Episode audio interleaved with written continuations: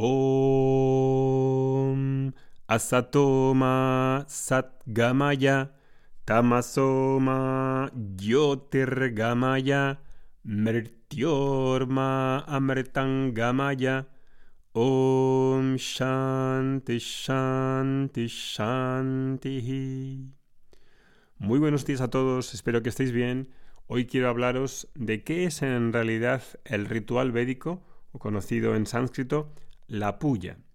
La palabra ritual probablemente para la mayoría de vosotros no diga o no exprese lo que acontece realmente en ese ritual o puya. La puya es en realidad la conexión interna que acontece cuando entro en un estado meditativo. Por eso es más preciso decir, cuando nos referimos a ritual o puya, es decir que es un ejercicio meditativo. Una puya o un ritual védico es un ejercicio meditativo en el que entro en un estado alterado de, de conciencia que ocurre mediante ese ejercicio que es la puya. Como una persona que danza, uno puede describir desde fuera que está haciendo una serie de movimientos. Pero en realidad para la persona que está bailando, que está danzando, acontece una cosa completamente diferente. Acontece una conexión con él o con ella misma. Acontece hasta un trance bailando. Hay una conexión interna que no tiene por qué verse desde fuera para la persona que no ha bailado nunca, que no ha danzado. Y si ese proceso interno no acontece, pues no puedes decir en realidad que eso es danzar, por mucho que se mueva. Lo mismo sucede en la puya. La puya no es un ritual. En realidad, aunque se describa como un ritual, en realidad es un ejercicio meditativo. Una persona que no sabe lo que es una puya dirá que es un ritual, y ese ritual tiene varias partes. Son unas ofrendas, hay una preparación, hay unos ejercicios purificativos, hay una pequeña meditación, hay una, em, hay un arati, hay una serie de pasos. Descriptivamente es así, pero eso no es lo que acontece realmente. Lo que acontece en la puya es estar conectado con otros niveles sutiles. Y lo que hace esa conexión en realidad no es el ritual, sino es mi mente y mi estado al entrar en ese estado meditativo. Como esto es nuevo, quizá no puedas imaginar ah, ni siquiera los pasos que tiene, ¿no? Pero el término correcto, y quizá más conocido para ti, es esa práctica meditativa. Es una meditación dinámica, como hacen los sufís, con los ojos que no tienen por qué estar cerrados. Esto implica una quiebra de muchos paradigmas en el que se piensa que la meditación es sentado con los ojos cerrados. Esto no es así. Puya, yapa, Dhyanam son tres palabras. Puya, Japa es la repetición de mantras y Dhyanam es la meditación. Los tres, en los tres hay meditación, hay Dhyanam. El mensaje en la puya, en realidad, es que la conexión que acontece es todo menos algo mecánico. Algo que el mundo moderno, cuando se refiere con el término ritual, probablemente lo asocie con religiosidad, religión, con algo irracional, con algo mecánico. Bien, pues la puya no tiene nada que ver con ese sentido negativo de ritual asociado a la religiosidad o a la mecanicidad.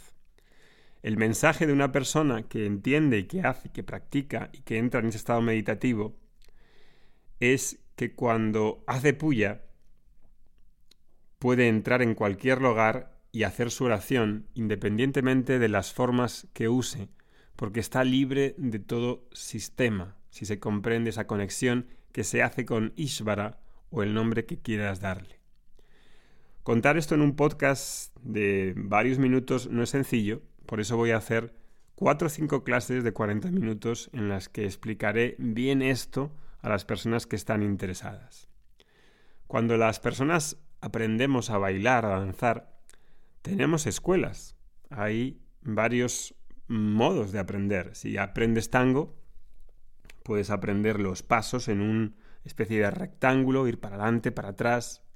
Necesitas una estructura para aprender y aprendes ciertos movimientos dentro de cada tipo de escuela o de música ¿no? en general. Y cada escuela te enseña algo diferente. Sin embargo, cuando danzas, cuando bailas, no sigues ninguna escuela, porque si al danzar estás pensando en una escuela concreta, pues no es un baile. Al danzar solo estás preocupado con la música, con bailar. Cuando haces puya, solo haces una cosa, y es entrar en una conexión con Isvara y lo demás no importa en absoluto. Eso ha de estar muy, muy claro en el término puya. Y eso ha de abolir los sistemas que encasillen a los rituales y que solo sirven para empezar, porque si no tengo unas formas básicas, ni siquiera sé cómo encender una vela o hacer una oración, pues al principio necesito una estructura claramente. Y la puya tiene un sistema, un sistema, una manera de hacer una conexión y empezar el día de una forma especial. La puya tiene varias partes, como digo, la preparación con unos ejercicios, la intención, la reflexión, las ofrendas, el arati, que es el éxtasis y la cumbre de la puya y la despedida. El arati, precisamente, es el punto principal de cualquier práctica. El arati es mostrar el fuego en el altar. Esta práctica del arati es el punto principal de cualquier práctica meditativa. Y lo que se dice en el Arati, precisamente mientras que muestras el fuego, es precisamente un mantra de Vedanta. Y eso es, eso la cultura védica es especialista en romper los paradigmas. Cuando canto ese mantra, Natatra Suryo Bhati Nachandra Tarakam Nema Vityuto Bhanti Kuto Yamaknihi Tameba Bhantananubhati Sarvam Tasya bhasya sarvamidham vivati. Cuando cantas ese mantra que es un mantra de Vedanta y dices que muestras para ti, Ishvara, ese fuego, pero al mismo tiempo dices, pero ¿cómo el fuego va a iluminar a Ishvara? Si el sol no es capaz de hacerlo, ni las estrellas, ni la luna, ni un trueno cuando, cuando un relámpago, un, un trueno eh, ilumina el campo, ¿Cómo voy yo a iluminar con este alcánfor, con este fuego a Ishvara? Ahí, cuando dices eso en la puya, en la parte de Arati, cognitivamente estás implosionando el ritual. El ritual no existe, es una práctica meditativa. El ritual no ilumina a Ishvara. Yo sé eso, no busco eso dentro del ritual. Y en ese mantra dice, todo brilla por ti, el sol, la luna y todo lo que hay en el universo brilla. Todo refleja la luz de la conciencia que es Isvara. Ahí al decir eso en el ritual, deshago la visión de que yo como individuo soy un ser pequeño, limitado, separado de Dios, dentro de un mundo con un Dios que está en algún lugar y creó en algún momento el universo. En esa meditación, en esta visión védica, Dios está en la forma del universo. El universo no es nada más que Dios desplegado. El yo es el cuerpo que pertenece a Ishvara. La mente y los karmas pertenecen a Ishvara. Yo no soy esa persona pequeña. Yo soy también la conciencia que está por detrás de ese personaje y que es uno con Dios. Y Dios es la misma conciencia que está en la forma de este universo.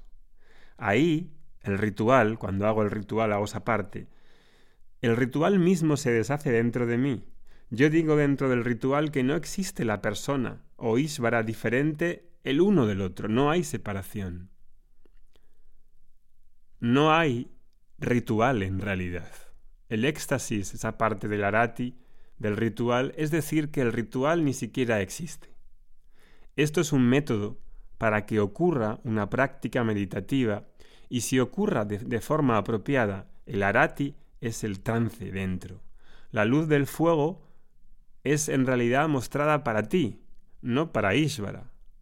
No necesita nada, es para tu mente, es eh, para entrar en otro estado en el que pones una luz enfrente de ti y entras en otro estado, simbólicamente también. Porque en realidad lo que desaparece ahí es el fuego, es el ego, con el alcánfor. El alcánfor es el único tipo de fuego en el que cuando lo prendes al final se deshace y no queda nada. El ego se disuelve temporalmente debido a ese desenvolvimiento del ritual que te conecta con fuerzas mayores y en el que el samadhi, el trance, ocurre. En ese trance afirmas que no hay separación entre ti e Ishvara. Solo existe la única conciencia dentro de este sueño, dentro de este universo. El arati ahí es un símbolo, es una metáfora para la adquisición del conocimiento y cierra el proceso meditativo. No hay nada más que puedas pedir después. ¿Qué es lo que vas a pedir? No hay necesidad de sufrimiento, todo cesa. Hay una disolución cognitiva del universo. Ahí, eso es samadhi. Eso es el ritual védico. Eso es la puya. Esto dicho de una manera breve, brevísima, breve, y para eso quiero explicaroslo bien para que veáis la grandeza de la puya, que es este ejercicio meditativo tan poco conocido en Occidente. Y antes de que empecemos, el 25 de abril, todo esto lo dejaré claro, clarísimo, explicaré el espíritu de la puya, no solamente la técnica de la puya, porque la técnica de la puya lo puede aprender cualquiera. Hay quien se lo expliquen bien. Hay mantras, hay ejercicios, hay unos símbolos, hay unos materiales, sí, todo eso existe ahí, pero eso no es la puya. Eso es lo que quería que supieses hoy.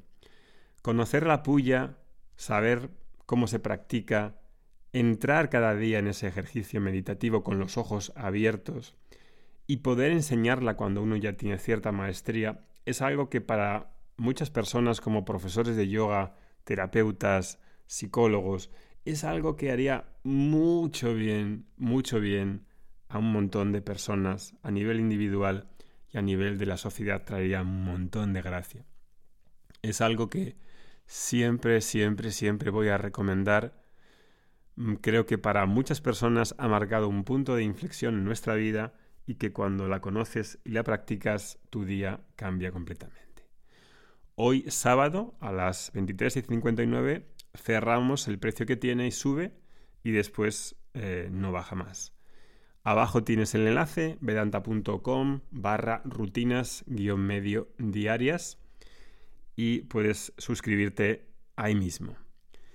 Empezaremos el 25 de octubre y ahí pues juntos estaremos durante 40 días. Las clases son en directo y también se graban todas las clases y también las sesiones que haremos con esa práctica. Que tengas un buen día, nos vemos pronto. Hariom Tatsat.